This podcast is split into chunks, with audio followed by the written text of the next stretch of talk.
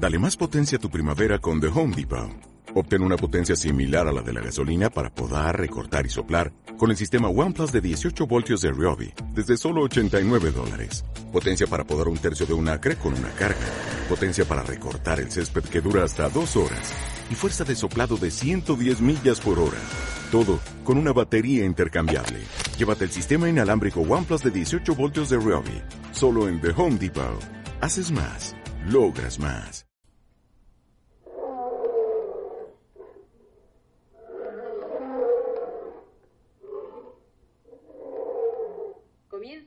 Ancagua África, un programa de Dani Serralta.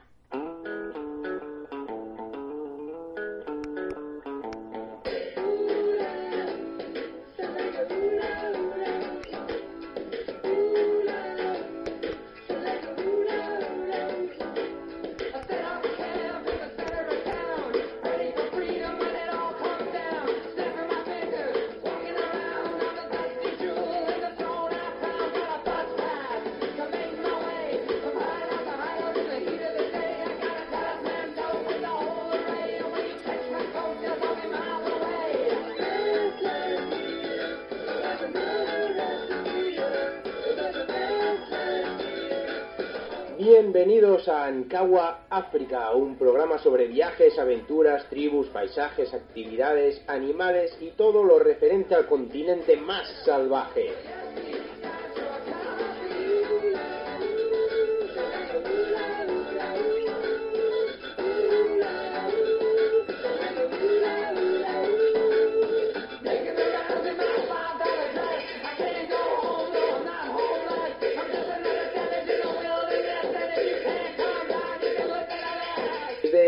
Hasta Sudáfrica y desde Zanzíbar a Cabo Verde viajaremos por todos los países para saber cómo, cuándo, dónde ir, qué ver y qué vivir.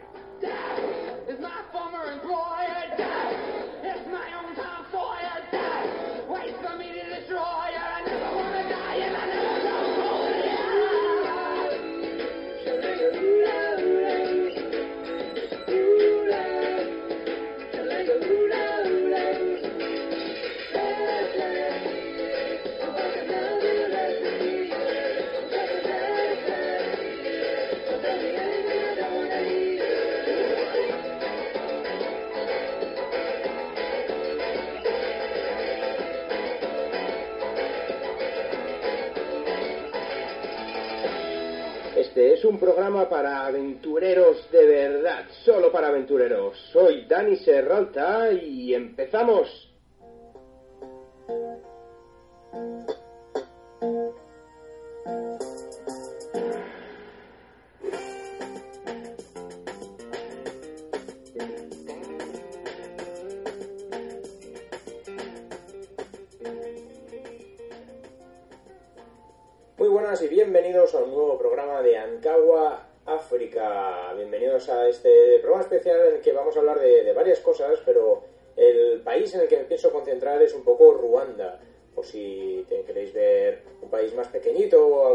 Más, controlable, tenéis pocos días de vacaciones, Ruanda es un país, normalmente se combina, se combina con Uganda, por ejemplo, ah, o con parte de Tanzania, pero en sí mismo también es un país que vale muchísimo la pena. Ahora os contaré más sobre, sobre, sobre este país para que lo podáis, podéis decidir si lo queréis visitar o si vais a ir, ya lo tenéis decidido, qué, qué podéis ver especialmente. Cosas más conocidas, cosas menos, menos conocidas. Pero bueno, primero lo que quería era disculparme por haber estado dos semanas fuera, han sido dos programas de reposiciones. Esto es porque básicamente he estado de vacaciones, entonces cuando estás de vacaciones es un poco difícil. Tenía un programa grabado, eh, que me lo guardo para, para más adelante porque es eh, un programa muy bonito, pero, pero claro, hay que enviarlo pues, y no- de allí donde yo estaba no tenía no tenía wifi suficiente como para poder enviar un, un archivo un archivo tan grande como, como lo que ocupa uno, uno de estos programas verdad un programa de un programa de radio que, que al final son son 200 megas o, o más. Eh, ¿Dónde he estado? He estado de vacaciones en el Caribe. Sí, bueno, en el Caribe. Más bien en las Antillas. Me he marchado por allí a, piratear un poco, a, navegar por, estas pequeñas islitas. Me he ido a Martinica, Guadalupe, a la isla de Santa Lucía, a Barbados, a Trinidad y Tobago, San Vicente, las Granadinas. Ahí un poco a sentirme Jack Sparrow navegando por entre las islas y, y intentando más bonita o, o bebiendo el ron más, más con más graduación, ¿no? Digamos, de, de- de que podía encontrar en las Antillas.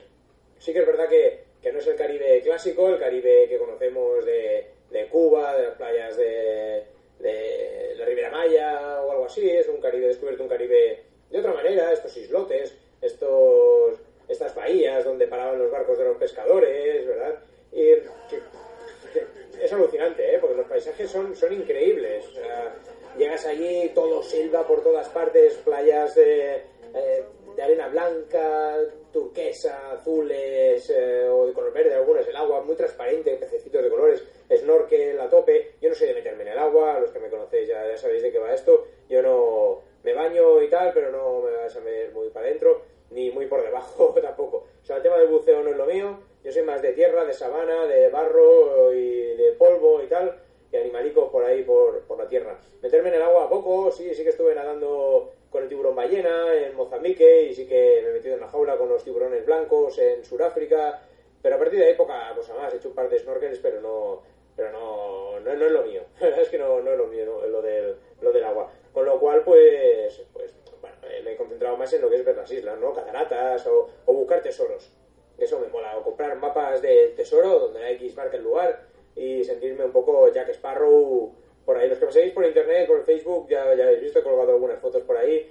Eh, me ha molado mucho, ha sido muy bonito. Dos semanas de viaje por estas, por estas islas. Son islas pequeñitas, con lo cual en un día, dos días, tres días cada, cada isla lo tienes, lo tienes visto, ¿eh? Tampoco hay mucho más. Eh, te vas un poquito de fiesta, te tomas un par de ron y, y un poco de ron y, y tiras para adelante. Pero bueno, que nada, disculpadme por estar un poco desconectado, pero volvemos a hablar del tema de África. Ahora mismo me, me encuentro en Barcelona, este programa lo estoy grabando desde Barcelona. Ah, Fatality. sí, Fatality, porque qué locura es esto. Estáis muy locos aquí. Además hace mucho frío, pero bueno, toca pasar Navidad con, con la familia, que es, lo, que es lo importante, al final es lo que tienes, lo que tienes, más importante que tienes, supongo que estaremos todos de acuerdo, y hay que pasar Navidad aquí y, San Esteban para los catalanes y, bueno, el fin de año y el Día de Reyes, o sea que es, es lo que toca, luego ya, ya volveremos a África. Pero bueno, no me enrollo más, voy a empezar con un nuevo programa de Ankawa África en el cual os voy a explicar sobre Ruanda.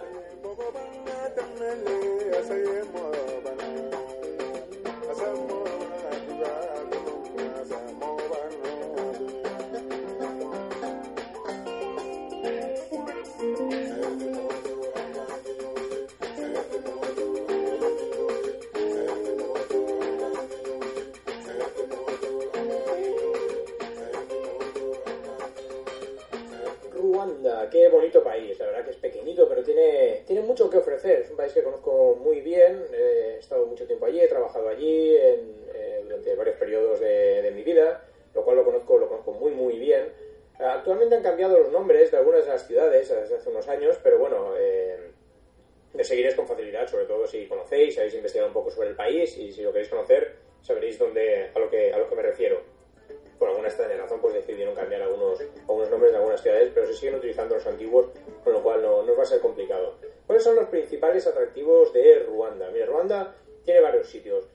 El principal, por supuesto, la primera fuente de ingresos del país, el, hablando, hablando turísticamente, vaya, eh, el lugar más importante, más visitado, es el Parque Nacional de los Volcanes. El Parque Nacional de los Volcanes, aparte de ser el más, el más, antiguo, de, el más antiguo de África, eh, se creó en 1923, aunque se ampliaron los, los, los límites digamos, del parque en 1929, uh, a una, es una zona de volcanes, es un parque muy grande, el Parque Nacional de los Volcanes. El Parque Nacional de los Volcanes, en francés, es el nombre de, del Parque Nacional donde viven los gorilas, pero en la parte de aquí de Ruanda, estamos hablando. El Parque Nacional Virunga es el mismo parque, pero la parte que está dentro del Congo. Y Gajinga es el bosque que en los mismos volcanes, pero por el otro lado da la frontera de Uganda, un país precioso también del que os he hablado en varias, en varias ocasiones. Pero el Parque Nacional de los Volcanes, eh, está en la parte de Ruanda. Es, eh, bueno, de hecho, es el hogar de cinco de los ocho volcanes de esta cordillera, la cordillera de los, de los Virunga. Los volcanes son el Karisimbi, el Bisoque, Mujabura, Gajinga y Sabiño, si no recuerdo mal, sí, esos son los cinco y son, son volcanes, bueno, son montañas muy altas, son volcanes muy altos, picos bastante altos, uh, cubiertas de bosques, de, de, bambú, además de ser el, el, el más famoso refugio o lugar donde puedes encontrar lo- los míticos, fantásticos, los gorilas de montaña, que es un encuentro que tienes que hacer una vez en la vida porque, porque es espectacular, da igual que sea en el Congo, bueno, el Congo no está ahora para, para visitas, pero da igual que sea en Uganda, donde vienen muchos grupos de, de gorilas, o aquí en Ruanda. Por desgracia en Ruanda eh, es muy caro, es muy caro. Subieron el precio este año pasado a 1.500 eh, dólares por, por cada familia de gorilas. Supongo que Uganda, como tiene más, pues aquí han tenido que subir el precio para poder igualar el nivel de beneficios. No sé, os han vuelto locos ya directamente. La cuestión también es que como, como el turismo se mantiene, el, ritmo se mantiene, pues ellos van subiendo el precio hasta que supongo que, que, bueno, que empiece a bajar las visitas y entonces tendrán que volver a adecuar el precio o bajarlo. Pero mientras siga viniendo gente, pues lo siguen subiendo. Este año, ya te digo, lo han subido de 750 a 1.500 dólares. La, la- la locura es, es, es espectacular. Yo, yo no sé realmente el... el- o sea, la- esta gente, los imagino ahí reunidos en una mesa, ya hemos subido ya el precio eh, 10 veces de los gorilas y sigue viniendo gente, pues lo subimos más, venga, pues vale, pues lo subimos más, venga. Claro, es, por subnormal. Es que es eso, alerta por subnormal, porque es que, eh, venga, y, lo siguen subiendo, no sé, supongo que alguien querrá comprarse un nuevo coche, alguien del gobierno, o querrán financiar, yo que sé, qué, qué cosas, y entonces pues lo van, tirando del turismo, ¿no? Eh, pero bueno, me parece bastante, bastante locura, porque al final están convirtiendo el tema de las visitas a los gorilas en algo bastante elitista. Al final no va a ver los gorilas aquel que realmente siente una pasión, un amor, una necesidad por verlos porque, porque le encanta, ¿no? O le encantaría podernos ver, sino que es que eh, al final va se lo pueda pagar. Yo me he encontrado muchas veces gente allí, eh, no siempre es así, ¿eh? pero me he encontrado muchas veces gente allí, de estos americanos, eh, gordacos, grandes y tal, que, o bueno, o, abuelos, o lo que sea, da igual, gente que tiene dinero, ya no sabe qué hacer, ha estado en muchos sitios, y va a ver los gorilas porque es lo que le queda. Pero realmente le da igual, podría estar viendo gorilas, que podría estar viendo leones, o podría estar en Tailandia tomándose un daiquiri en Phuket. le da un poco igual. Pero van tirando millas y está bien. Pero bueno, eh, sabe mal, hasta cierto punto, sabe mal que haya gente que realmente lo desea, que quiere ver los gorilas y no pueda permitirse, que es normal, ¿eh? No pueda permitirse 1.500 dólares ah, por permiso, o sea, por persona, por una hora con los gorilas. Es, es muchísimo dinero, no sé, no sé realmente en qué, en qué están pensando cuando, cuando lo suben de, de- de esta manera el, el precio, ¿no? Porque es, porque es, es muy loco, es una pena. Y también cuando quieres comercializar un viaje, ya lo digo yo desde, bueno, de- con mi empresa de, safaris, mi, agencia de viajes, eh, de viajes de aventura, Ankawa Safari, cuando organizo viajes, bueno, yo ya siempre voy a Uganda, yo no voy a Ruanda, porque, porque es una locura. ¿Cómo puedes vender un viaje a un precio y encima luego sumarle 1.500 dólares del permiso del, del permiso de los gorilas? Te vale más el permiso de los gorilas que el viaje que yo ofrezco de 10 días. ¿vale? Pues yo lo vendo por menos de 1.500. Una semana de viaje, 10 días de viaje, que, el- que lo que te vale el permiso. Y luego tienes que pagar el, el billete de avión. O sea que es, es muy, muy loco todo. Pero realmente, volvamos a lo bonito, es una zona preciosa, una zona de volcanes. Llegas desde, desde Kigali, que es la capital, son 80 kilómetros hasta Ruhengeri, que es en la última ciudad, digamos, donde que hay antes de llegar a los, a los volcanes. Está aquí, que es, que es una, eh, una un pueblecito, digamos, que es donde están los headquarters, las oficinas de los rangers, para, para poder acceder a los, a los gorilas. Entonces, eh, puedes dormir tanto en Ruhengeri, donde hay un montón de alojamientos, Kii, que hay muy poquita cosa, pero bueno, o algún lodge de lujo, o algún hostal pequeñito, hostal community, pero, pero bueno, son, son eh, un poco más limitados los baratos. Eh, Ruhengeri estás muy cerca, en un coche, en coche estás en un poquito y te da tiempo de llegar perfectamente por la mañana desde Ruhengeri y tienes más, más opciones de, de alojamiento. Más que es una ciudad, bueno, el mercado es interesante, está muy bien, rodaron muchas escenas de, de la película de Gorilas en la Niebla de Diane Fossey, Fossey, estuvo allí Sigourney Weaver y estuvo grabando en, en esta ciudad, con lo cual puedes ver algunos de los escenarios eh, eh, urbanos, digamos, de la, de la película. Pero lo importante son los gorilas, vas allí por la mañana, te organizan los rangers la, la visita y puedes subir a ver los, los gorilas de montaña, que es algo realmente espectacular. El paisaje es selvático, un bosque muy frondoso, muy verde, muy lluvioso, eh, muy lluvioso, es un bosque lluvioso, no significa que llueva constantemente. Ahora os explicaré un poco también sobre el clima y las mejores épocas para visitar Ruanda o para visitar los gorilas. Pero, pero realmente es un paisaje precioso, montañoso, de volcanes, eh, de, de bosques de bambú, bosques muy frondosos con estos maravillosos animales. El encuentro es espectacular, no solo por los animales, sino por el entorno. Ves todos los volcanes. Se ven mejor en Ruanda que desde el lado de Uganda, sí que es verdad. Eh, se paga, es, es muy caro, pero realmente es muy, muy bonito y, y el encuentro con los gorilas es absolutamente inolvidable.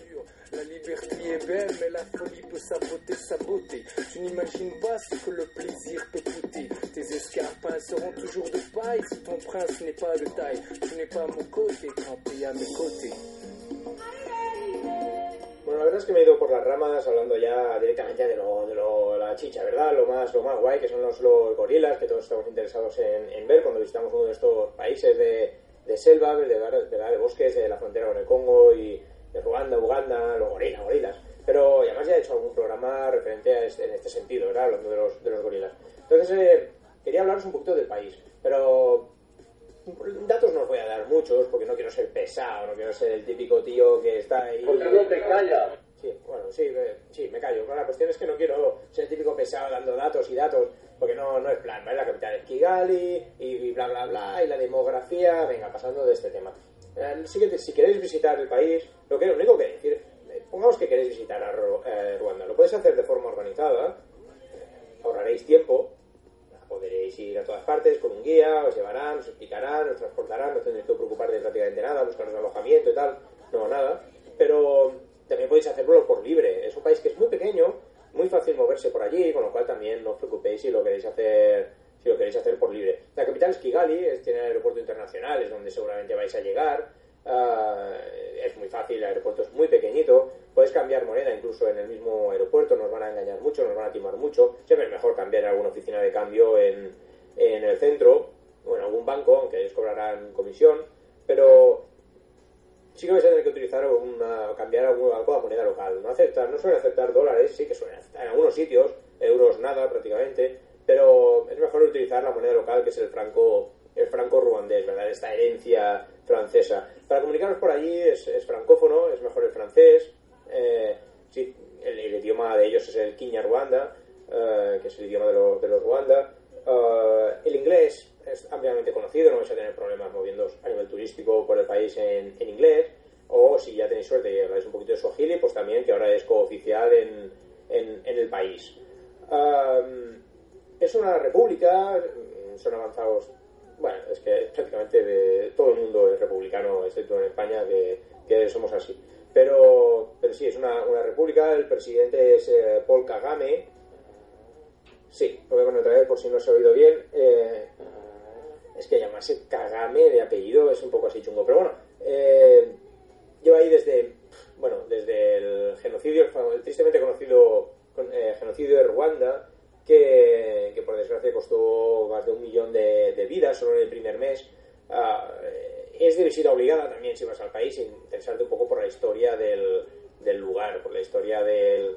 eh, no ya previa al genocidio de Ruanda, sino también durante el genocidio de Ruanda, que fue una absoluta locura y hay varios mausoleos, varios museos, varios eh, memoriales sobre lo que allí aconteció en el, en el 94, en 1994. No hace tanto, teño, eh, tanto tiempo, ¿eh? realmente no es algo de lo que estamos acostumbrados a hablar, de decir, bueno, no, bueno, esto pasó hace 50 años, de 60 años, hace 100 años, la Primera Guerra Mundial. No, coño, el, genocidio de, de Ruanda ocurrió en el 94.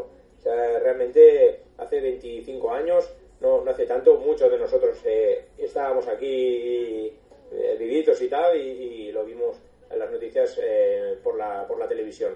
Y fue una absoluta locura. Sobre todo si vais allí lo podréis entender mejor porque, porque es alucinante el, la- el nivel de locura, de violencia y de salvajismo que se vivió en ese, en ese momento. Luego os explicaré un poquito, un poquito más del lugar. Bueno, hace frontera con el Congo, por supuesto, con Uganda en el norte, Burundi en el sur, eh, Tanzania también en el, en el este. Tiene una parte del, del lago Victoria, eh, se puede navegar incluso por el por, por Ruanda, pero bueno, pero muy, muy, muy poquito. Y a nivel de población total eh, ocupa el puesto 81. Tiene unos 15 millones de, de habitantes y subiendo, porque es un poco, un poco locura cómo se ha disparado la, la tasa de natalidad. Os podría estar hablando de su gobierno, de su política, del Frente Patriótico Ruandés, de, de Kiabiranyama, em, los políticos que ha tenido últimamente. Eh, también os podría hablar mucho del conflicto en el lago Kivu, eh, en el otro lado, en la República Democrática del Congo, democrática así así, pero bueno, en el Congo, sobre todo por el tema del conflicto de la minería, eh, del coltán, del oro, de los diamantes que se sacan por allí. Ten en cuenta que, Ruanda es, eh, uno de los mayores exportadores de coltán del, del mundo, solo que no tiene coltán. El coltán está en el Congo. Entonces, pero bueno, se saca de una forma así un poco, bueno, estos temas de las guerrillas y tal, conozco mucho el tema, os puedo hablar muchísimo, pero es mejor hablarlo, podría hacer un programa sobre ello, pero este es un programa de, de viajes, de África, bueno, no solo de viajes, pero, pero de África, podría hablaros algún día algún programa sobre esto. Es mejor, de todas formas, que viajéis conmigo de guía eh, con Ankawa Safari, y así os puedo comentar, eh, explicaros bien la historia, anécdotas y, y todo lo que está realmente, la realidad de lo que está sucediendo en esta frontera. Yo la he cruzado muchas veces y tanto por Changugu como por Diseñi, por Goma. Eh, conozco bien el tema del coltán, de- del oro, de los diamantes por allí. Eh, he tenido algunos problemas por ahí en ese sentido y os puedo, os puedo contar eh, muchas, muchas historias de esa, de esa frontera. Pero va a ser mejor eh, en el torno de una hoguera, al torno de una hoguera, eh, en un viaje con Ankawa Safari, ¿vale? Y entonces os lo, os lo cuento un poquito, un poquito mejor. Um, economía del país en general, solo como pincelada, ¿eh? es que el 90% de la población trabaja en la agricultura. Y aún así es el máximo exportador, uno de los máximos export- exportadores de coltán. Pero bueno, en, en fin, el 90% se dedica a la agricultura. Tienen todo el país cultivado.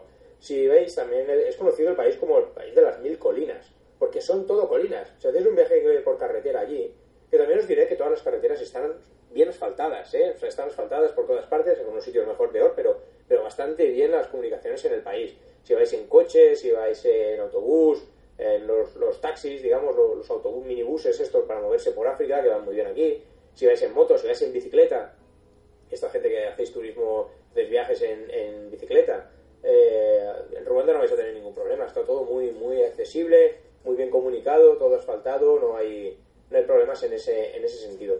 Entonces eh, os podéis mover por todo el país. Pero veréis, cuando vayáis por allí, que todo es arriba, abajo, curva a la izquierda, curva a la derecha, para arriba otra vez, para abajo otra vez. Son mil colinas y es un nombre bien, bien ganado porque es que no paran de ver colinas. Venga, venga, colinas, venga, colinas. De hecho, la capital, Kigali, son todo colinas para arriba y para abajo. Es una ciudad muy difícil de hacer a pie, porque tienes que subir mucho, bajar mucho. Pero bueno, hay un buen transporte público interno y luego eh, también mm, bueno, podéis ir en, en taxi a cualquier a cualquier parte, vamos, no es, no es una ciudad muy grande.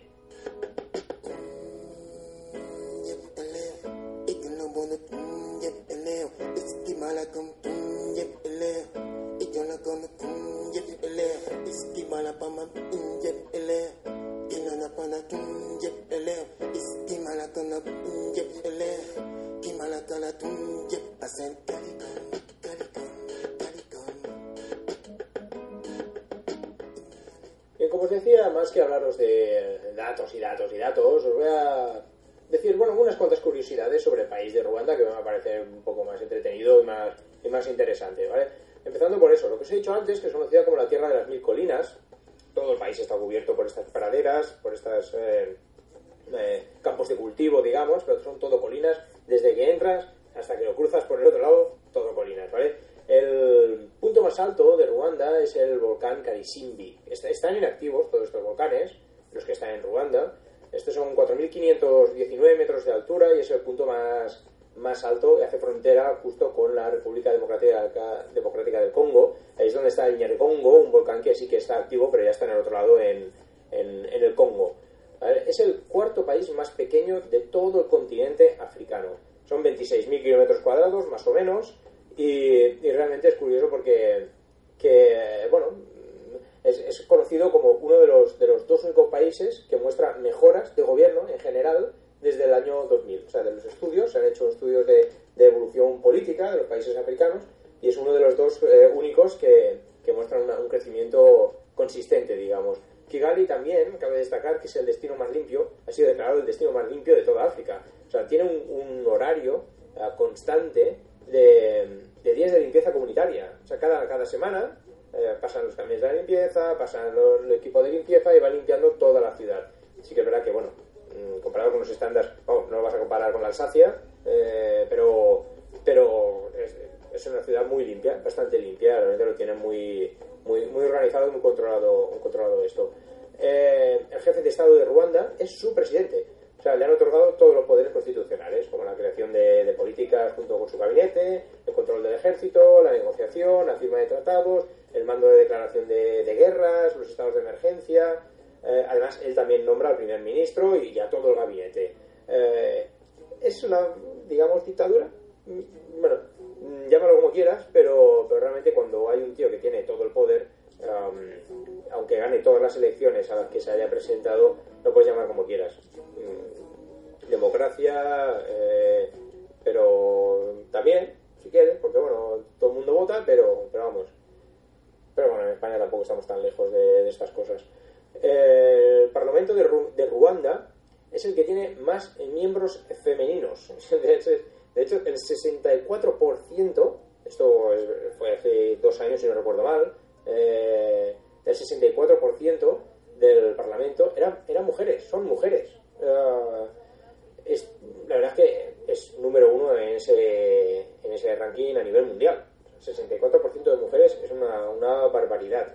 Es verdad que nunca ha tenido una presidenta, pero eh, una presidente mujer, hay que tener mucho cuidado con lo que se dice, no, no sé cómo, cómo está el tema este, pero, pero el 64% del Parlamento que sean mujeres, eh, la verdad es que es una, un avance y está muy bien. Mm, No sé, le va muy bien, con lo cual eh, están haciendo un buen trabajo. Yo, la verdad, es, eh, me parece fascinante. Am, es un país donde en general el tráfico funciona. O sea, el tráfico funciona. Esto, el, el- el gobierno se preocupa de que el alumbrado de las carreteras funcione, los semáforos funcionen, que se cumplan las leyes de, de tránsito y realmente la gente la- las, va, las cumple. O sea, la gente las cumple. Hay policía por las carreteras. Además, eh, hay una curiosidad también desde el año pasado es que no se permiten bolsas de plástico en todo el país, con lo cual es, eh, eso fomenta lo de antes. ¿no? Que es una, una ciudad muy, muy limpia y, no os diré ecológica, pero realmente sí que trabajan en esa dirección. Am, Ruanda es un país que lidera la revolución digital, o una de las revoluciones digitales de, de África. Eh, es verdad que el 90% se dedican a la agricultura y al ganado, como la, bueno, eh, la forma de vida tradicional, pero el 10%, o, o la gente que se dedica a, la a trabajos tecnológicos, están muy avanzados, realmente comparados con el nivel en el resto de África. Uno de los principales lugares para visitar, como os he dicho antes, es el Parque Nacional de los Volcanes, para, para encontrar los gorilas, pero no solo eso. También se pueden encontrar los famosos monos dorados, el mono dorado, eh, otro tipo de primates que hay en el, en el país. Parque Nacional de Akagera, que son 1.200 kilómetros cuadrados, al este de Ruanda, la frontera con, con cerca del lago Victoria, con Tanzania. Eh, un parque muy bonito, pequeño, eh, asumible, pero tampoco sin muchos animales, no vas a comparar con el Serengeti, fundado en 1934, pero, pero está muy bien, se pueden encontrar muchos animales, hay sabana, hay montaña, hay zona pantanosa. Eh, ahora quieren reintroducir rinocerontes, a ver lo que les, les dura esto. El- también está la selva tropical de Nyungwe, en el sur, sureste, digamos, de Ruanda. Eh, es una de las mejores selvas montañosas de, de toda África, ¿verdad? con Bwindi también en Uganda, es un sitio muy bonito. Se pueden encontrar chimpancés, se puede encontrar el corobo de barba blanca, eh, muchos tipos de, de animales. Además de que, bueno, ahora os hablaré un poquito más de, de ellos. Es le tengo un cariño especial muy bonito. Eh, y por supuesto está el, genocidio de, de Ruanda, los memoriales, que también os voy a pasar ahora mismo a hablar un poquito sobre ello. Muy, muy interesante si, si visitáis el país.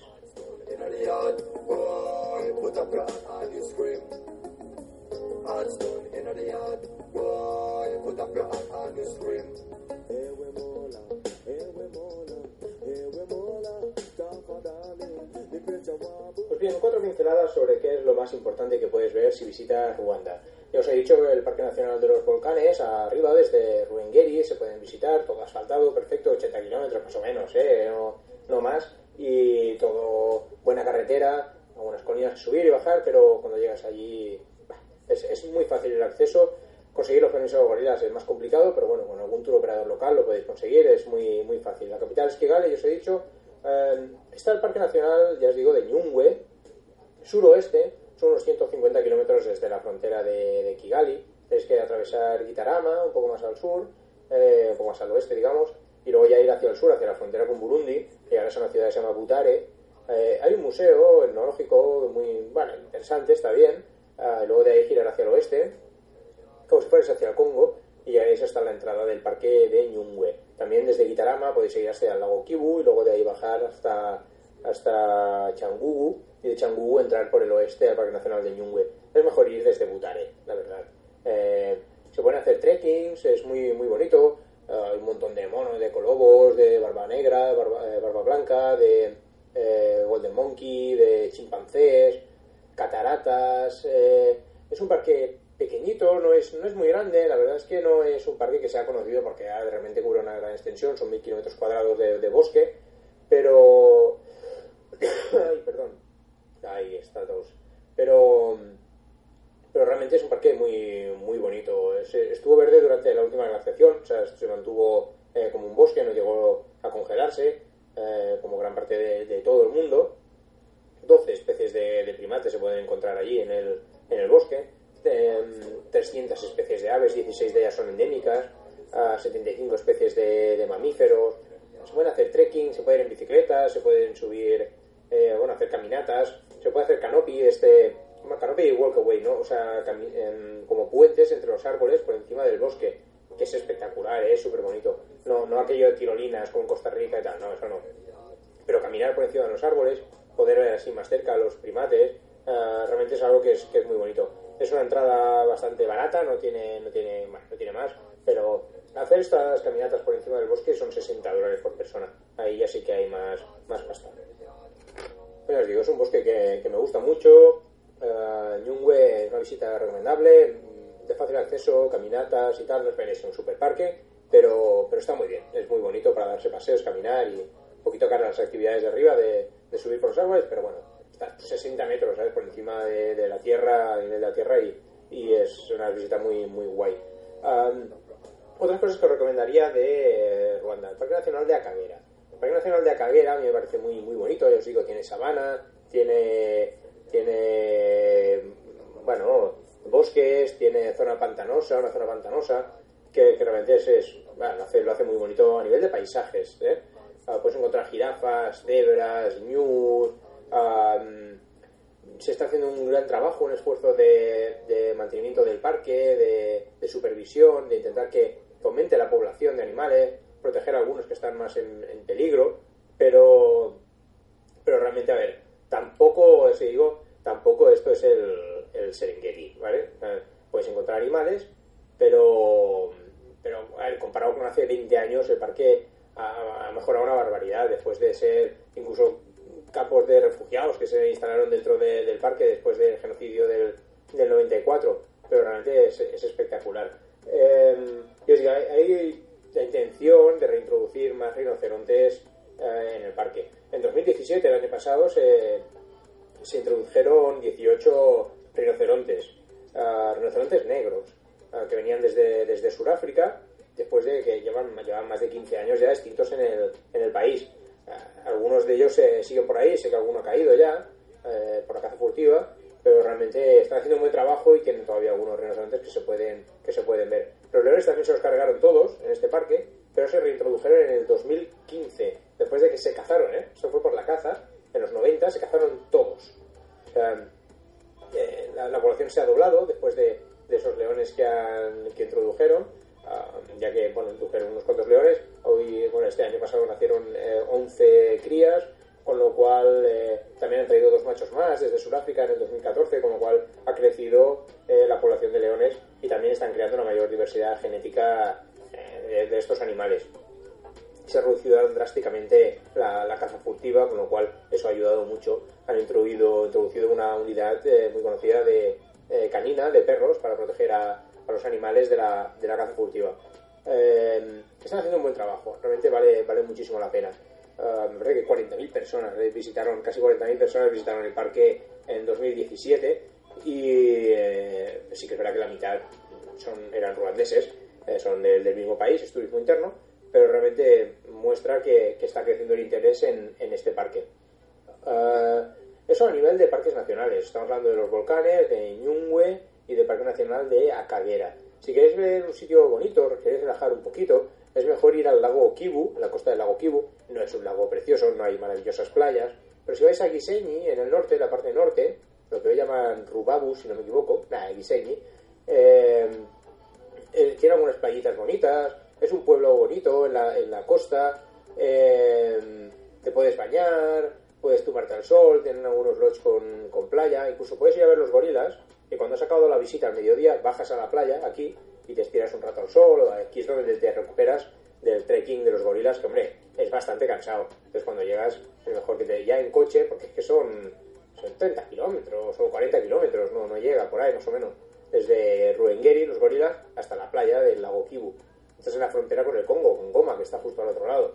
Es un sitio bonito, ya os digo, para pasear, para relajaros, donde podéis, eh, bueno, tomaros algo viendo la puesta de sol sobre el lago, el lago Kivu. También está un sitio, si queréis, mucho más tranquilo, más al sur, en el mismo lago Kivu, la orilla, está Kibuye, Kibuye o, o Gitesi.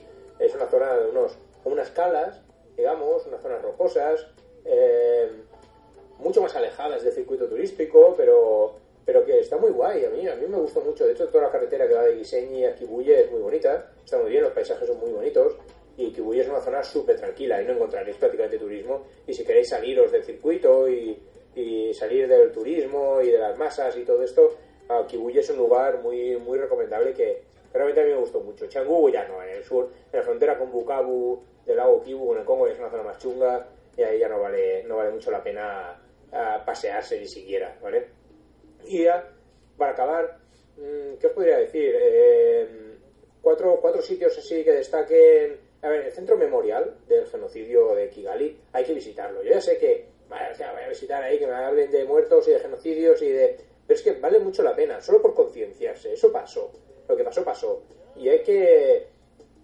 Hay que ser consciente que el 80% de la población actual de Ruanda ah, estuvo involucrada de alguna manera. O sea, o son refugiados, o gente que ha vuelto, gente que se salvó, o gente que mató, o que colaboró, o que escondió a gente, o que tuvo que huir. No sé, toda esta gente no han pasado todavía dos generaciones de, de aquello. Hay una generación nueva, pero aquellos siguen ahí, los que quedaron. Y, y es difícil convivir con ello. Ya no hay Hutus ni Tutsis, ahora ya son todos ruandeses, desde que pasó todo aquello, desde la liberación y del presidente Kagame. Eh, pero, pero realmente vale la pena entrar. Ya, ya, yo, visto desde fuera, ¿eh? otro prisma, otro punto de vista que os ofrezco, digamos, es, es el hecho de ir a verlo para darte cuenta de lo poco que hicimos, hicimos, ¿sabes? Nosotros no somos responsables, hay unos gobiernos y unas políticas y unas Naciones Unidas, unos cascos azules, pero lo poco que se hizo, digamos, desde Occidente para poder ayudar a esta gente. A ver, murió un millón de personas, esto fue un genocidio, un millón de personas el primer año, dos, el primer mes, o sea, un millón y medio en dos meses. Un millón y medio es un muerto cada seis segundos, o sea, es una barbaridad. Estos murieron a machetazos, a palazos, eh, a golpes, a todo lo que pillaron. O sea, el nivel de salvajismo es fue espectacular. Y, y- y hay que aprender, hay que aprender. ¿Qué vamos a aprender? ¿Qué vamos a aprender nosotros? Y yo estaba en la playa, o estaba aquí en España y tal. Hay que aprender que los, los, los partidos, a los grupos internacionales, los gobiernos internacionalmente pueden ayudar, pueden salvar vidas. Cascos azules podían haber acabado con aquello en la primera noche. Actuando con el, el destacamento que había de cascos azules en Kigali, esa misma noche se podía haber acabado con todo y haber salvado un millón de vidas. Y no se hizo, no se hizo. Y está explicado en este memorial muy bien por qué, por qué se llegó a esa situación de los Hutus, de los Tutsis, eh, porque ten en cuenta que no son dos tribus diferentes, los Hutus y los Tutsis. O sea, era una, división socioeconómica. Los que tenían más de 10 vacas eran los Tutsis, los que tenían menos eran los Hutus, los que no tenían nada eran los Batwa. Entonces, eh, una, sociedad, una división un poco extraña. No hay nada racial entre ellos. O sea que esto eh, de inicio ya es extraño, ya es complicado, eh, pero es mejor que vayáis al centro memorial para hacer una visita y entender qué es lo que realmente pasó, por qué se llegó a esa situación y qué pudimos hacer desde fuera y no hicimos, no digo nosotros, sea de los gobiernos, eh, que no se hizo y cómo se justificó el no hacer nada, que es lo más vergonzoso. Ahí está Kofi Annan con su firma, luego fue Premio Nobel de la Paz, pero a mi entender de una forma bastante injusta. Injusta porque estuvo en sus manos, realmente estuvo en sus manos poder salvar a, mucha gente en, en Ruanda, en, este genocidio, y, y decidió no hacerlo por presiones políticas o vete a saber, cosas que, que se nos escapan, no, no, no lo sé. Pero bueno, aparte del memorial de Kigali, del centro memorial de Kigali, que está en el mismo centro, ¿eh? en la, la Rue de Commerce, en la rotonda principal, se puede ir incluso andando, no hay, no hay ningún problema, en boda boda, en estos mototaxis, está muy cerca, te cobran una entrada, pero vale muchísimo la pena. A las afueras de Kigali hay dos memoriales, dos iglesias, la iglesia de Ñamata y la iglesia de Entarama, con N delante, Entarama. Uh, son muy interesantes porque puedes ver en el lugar donde sucedió eh, estas atrocidades, algunos de los lugares donde, donde sucedieron realmente, con cómo quedaron eh, lo han conservado tal como quedaron en aquella época y es una visita muy, muy interesante para concienciarse de la, de la realidad, ¿no? de la realidad de este lugar, de poderlo ver más que nada con una visión eh, más periférica, más desde fuera, ¿no? digamos, de, de, de qué pudimos haber hecho y qué no, no hicimos en ese, en ese momento por presiones gubernamentales o, bueno, como he dicho antes, ¿no? El, eh, podríamos haber hecho mucho más, no nosotros personalmente, sino nuestros gobiernos, eh, internacionalmente, Cascos Azules, Naciones Unidas, incluso nuestros países en Europa, o Occidente, Estados Unidos también y tal, y no se hizo, no se hizo nada. Entonces, vale mucho la pena poderse concienciar de, de, de, esos lugares, ¿no? De la historia reciente de este, de este país, aunque sea feo, ¿no? Aunque sea genocidio. Hay un lugar también muy interesante que podéis conocer, el, bueno, incluso podéis alojar en él, el Hotel Ruanda, la película Hotel Ruanda está basada en un hecho real, una persona que decidió, el director del hotel decidió proteger a los, a los Hutus, era Tutsi, era Tutsi, decidió proteger a los Hutus en aquella época, eh, cuando empezaron las matanzas, y salvó a muchísimas vidas. De hecho, el hotel que sale en la película no es el original, no es el de verdad. El Hotel Mil Collins está en el centro de, de Kigali, se puede visitar. Como os digo, podéis alojar allí. Uh, y vale mucho la pena, ¿no? Por conocer, eh, incluso en el memorial este de genocidio, puedes conocer a gente real, los nombres, los apellidos de gente que, fueron héroes porque salvaron muchas vidas, ¿no? En estas épocas oscuras donde, donde faltan valores, están desapareciendo los valores, los principios, uh, puedes conocer algunos nombres, algunos apellidos, algunas historias de gente que dio su vida, arriesgó su vida por proteger a los, a los demás. Y es muy interesante, es muy bonito y vale muchísimo la pena. Ya os digo, podéis pasar por el hotel, podéis incluso alojar, no es un hotel caro. Uh, hay otras opciones, ¿eh? desde luego en Kigali, como en las otras ciudades, ¿eh? también podéis encontrar opciones para, para alojaros a todos, a todos los niveles, desde mochileros hasta hoteles de lujo y puntos medios, en la cadena Gorilas, el, este, el Mil Collins, el Kigali hay uno de mis favoritos que es el, el ¿cómo se llama este? El Chelandó, eh, está un poco alejado, no, no, muy alejado, está un poco fuera del centro, pero, pero está muy bien, es bonito, son unos bungalows, unas habitaciones muy grandes, unas casitas, el restaurante es muy bueno, a mí me, me gusta, ¿no? Pero en Ruengeri tenéis el Hotel Muabura, que son unos bungalows, este sí, delante del Gorilas, de hecho está de Muabura Gorilas, uh, pero hay muchos más, muchos más, en cualquier lado, ¿eh? no os tenéis que preocupar ni siquiera por hacer reservas, podéis llegar allí, eh, incluso si vais por libre y podéis reservarlo directamente allí. Hoy en día incluso con bookings eh, lo, podéis, lo podéis reservar, no hay, no hay ningún problema en encontrar alojamiento en Ruanda, excepto si vais en una temporada muy alta, pero vamos, mmm, normalmente a los lugares de los gorilas, por ejemplo, que es donde hay más problemas, existen tantas plazas hoteleras, hay más plazas hoteleras, de hecho, que permisos para ver los gorilas. Y es un lugar al que no vas si no tienes un permiso para los gorilas, con lo cual no hay que preocuparse, no hay que preocuparse demasiado. Otras cositas que se pueden hacer en, en Kigali también está el INEMA, el centro de, centro de arte, hay un museo etnológico en, en el sur, en Butare también. Y si queréis un mercado que se puede visitar, aparte del de Ruengeri, es interesante porque se rodaron escenas de la película, la mítica película de Gorilas en la Niebla, la historia de Diane Fossey, una mujer que consiguió salvar a los, a los gorilas ella sola, que sola no es mucho decir, pero bueno, quien inició esa lucha y quien consiguió dar el primer paso, el más importante. Uh, pues el mercado de, de Ruengeri está bien, es interesante, es pequeñito, y si no, en Kigali está el, el Kimironko, el mercado de Kimironko, que está guay, perderse para ver la vida, el día a día de toda esta gente en, en Kigali, en una ciudad cualquiera, ¿no? La, galería, de Arte Nillo, con Y, si os, si os interesa un poco el arte, el Museo Nacional de Ruanda, les digo, ya está en Butare, es el etnológico, es el más, el más importante. Y quizás eh, también, volviendo al tema de, de, de Anfosi, este ejército de una mujer, ¿verdad?, valiente y que consiguió salvar a estos animales, podéis visitar el centro de investigación de Karisoke se llama Karisoke porque está entre dos volcanes, el volcán Karisimbi y el, y el Bisoke, justo en medio. Hay un centro de investigación que es el que utilizó Fossey, donde vivió Fossey cuando realizaba sus estudios.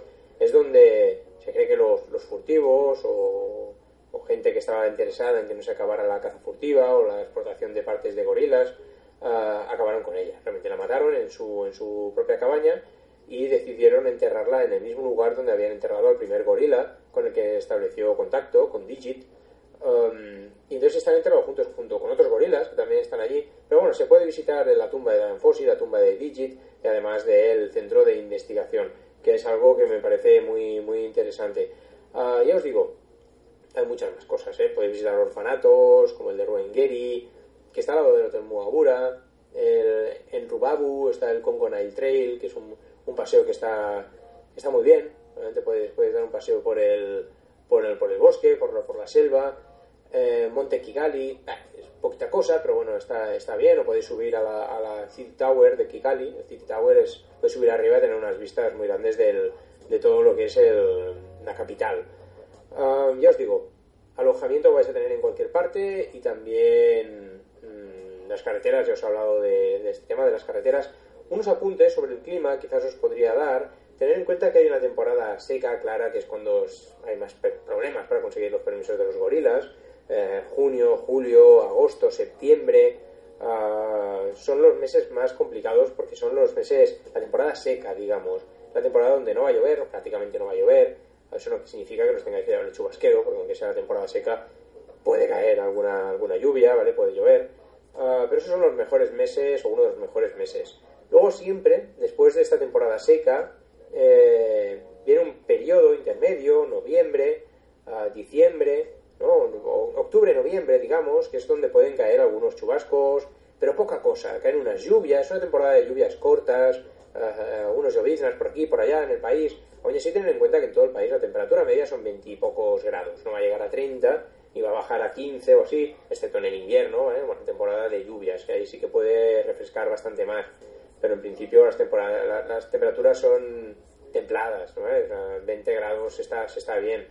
Ah, luego, después de esta temporada de épocas de lluvias cortas, viene una temporada, otra, una nueva temporada seca, digamos, diciembre, enero, febrero, ah, donde no hay, hay muy pocas lluvias, ah, puede caer alguna, pero muy pocas lluvias. También es una muy buena época para ir a ver los gorilas o para visitar el país porque va a llover, va a llover muy poquito, cielos despejados, buena temperatura, puede subir hasta 27 grados incluso la temperatura en algunos lugares del, país. Aunque no sea lo más habitual, aunque pueda refrescar. Obviamente, si estás en el lago hace más calor que si estás en el lago Kivu, me refiero, que si estás en la zona de los volcanes. Allí en las montañas pues, hace más frío. Ah, luego ya viene una temporada de lluvias. Ah, estamos hablando de abril, mayo, ¿eh? marzo, abril, mayo, que ahí sí que va a llover, va a llover casi todos los días, o va a llover mucho, y tener más probabilidades de que os llueva, sea más complicado de subir a ver los gorilas, o, o os haga un poco más incómodo la visita al, al país porque llueve bastante más. Ahí sí que estar preparados para llevar chubasqueros y, y ropa de abrigo, porque es cuando hace más frío. La temperatura más alta no va a rondar más de los 20, 21, 22 grados en cualquier parte del país. Eh, la temperatura más baja puede bajar hasta los 15 grados, 14, 15 grados, eh, por la, no, ya ni siquiera por la noche, durante el día en la zona de los volcanes 12 grados, eh, puede, puede hacer 12, 15 grados. O sea que estar preparados, ya os he dado un poco unas pistas sobre el clima, sobre el, sobre las carreteras, sobre dónde alojaros y sobre el que es lo más importante de ver en Ruanda, un maravilloso país. Os voy a dejar con un poquito de música rock ahora y enseguida seguimos con más interesantes noticias, con la tontería del día, el tonto del día y el circo con el tema de la exportación de productos de animales eh, por la caza furtiva. Bueno, unas cuantas noticias más. Un poquito más de música rock, seguimos enseguida.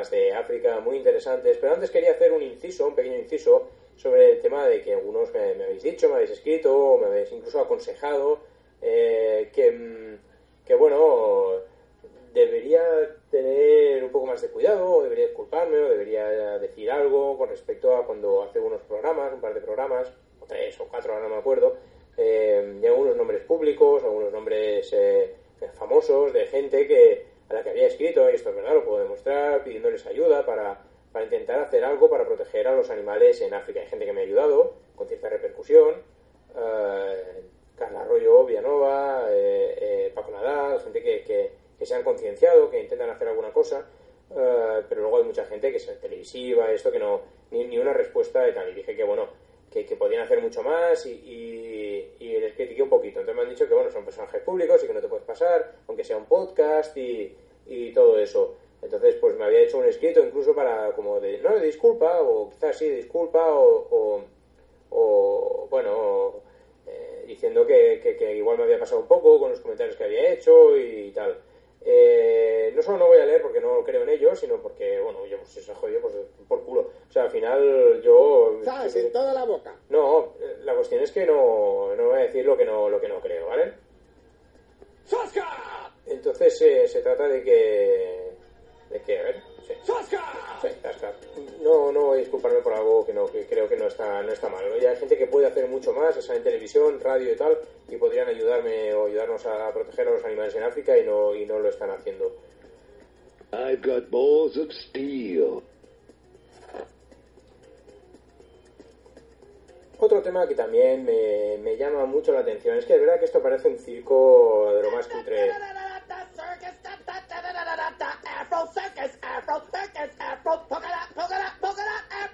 Es que es alucinante cómo puede ser, eh, estamos hablando ya de, de que, que- que esto es un circo de cojones.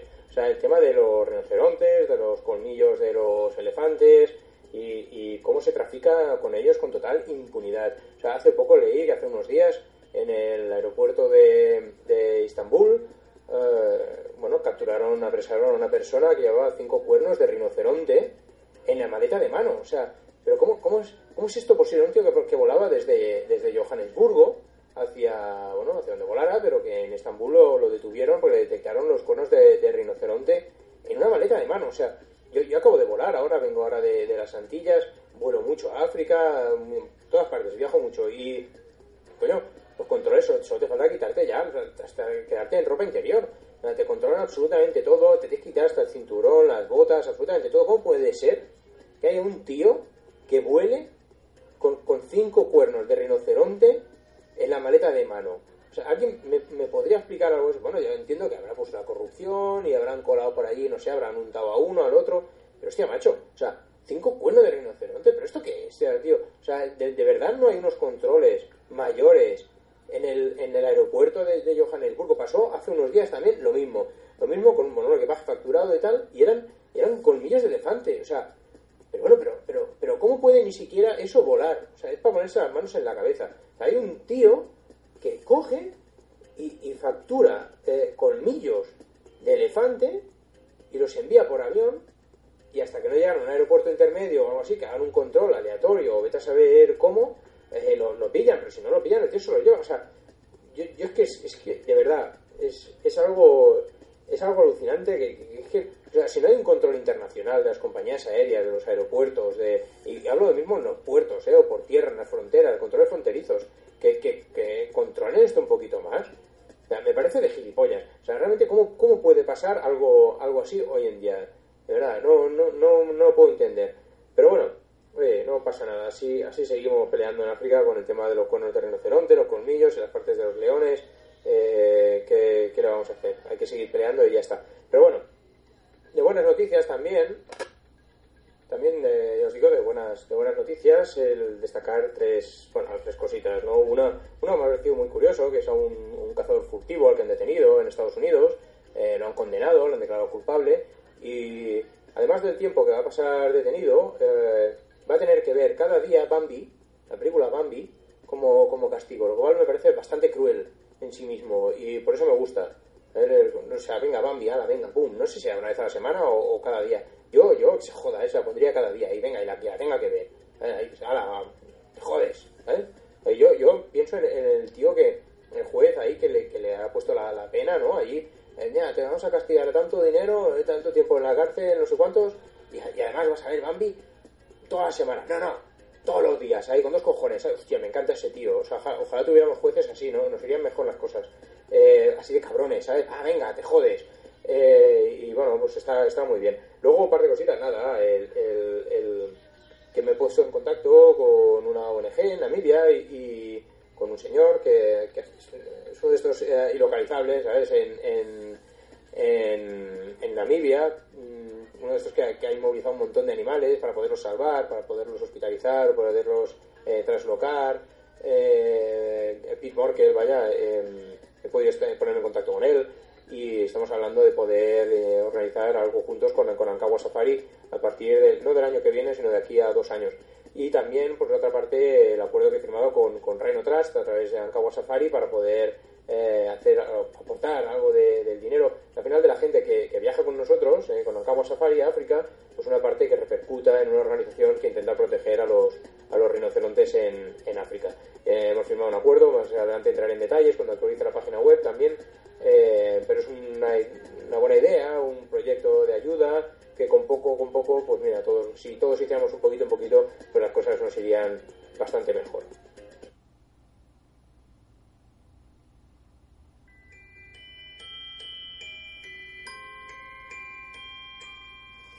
Oh,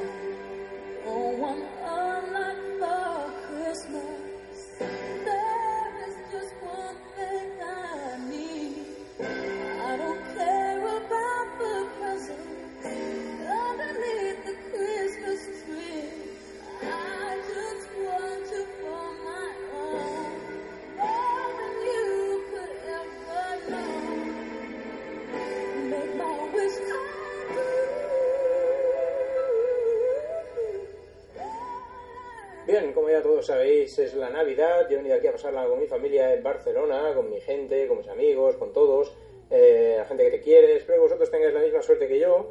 Eh, os deseo, no sé si habrá un programa la semana que viene, porque es Navidad, pero sé que se acaba ya la segunda temporada de, de programas de la radio viajera. Eh, ha sido un placer estar en la segunda temporada con vosotros. Y nada, solo deciros que os deseo una muy feliz Navidad, una buena Nochevieja y fin de año y Reyes y que la siguiente temporada espero que estéis de nuevo eh, escuchando la radio viajera, estos famosos, estos grandes programas de viajes y sobre todo este, este modesto eh, y humilde programa de radio, bueno, pues de podcast de, tratando sobre África. Eh, nada más, os deseando una muy feliz Navidad, un gran año nuevo y un grandísimo, enorme, salvaje 2019 plagado de viajes, de safaris a África, lo más salvaje posible. Y si puede ser, pues con Ankawa Safari, que es mi empresa, conmigo, Dani Serralta. Así que ya os digo, desde Ankawa Safari, que es mi empresa, desde el programa de radio Ankawa, Ankawa África y Dani Serralta, os deseamos una feliz Navidad con mucho amor, mucha suerte y un grandísimo, grandísimo 2019. Un abrazo y hasta el siguiente programa.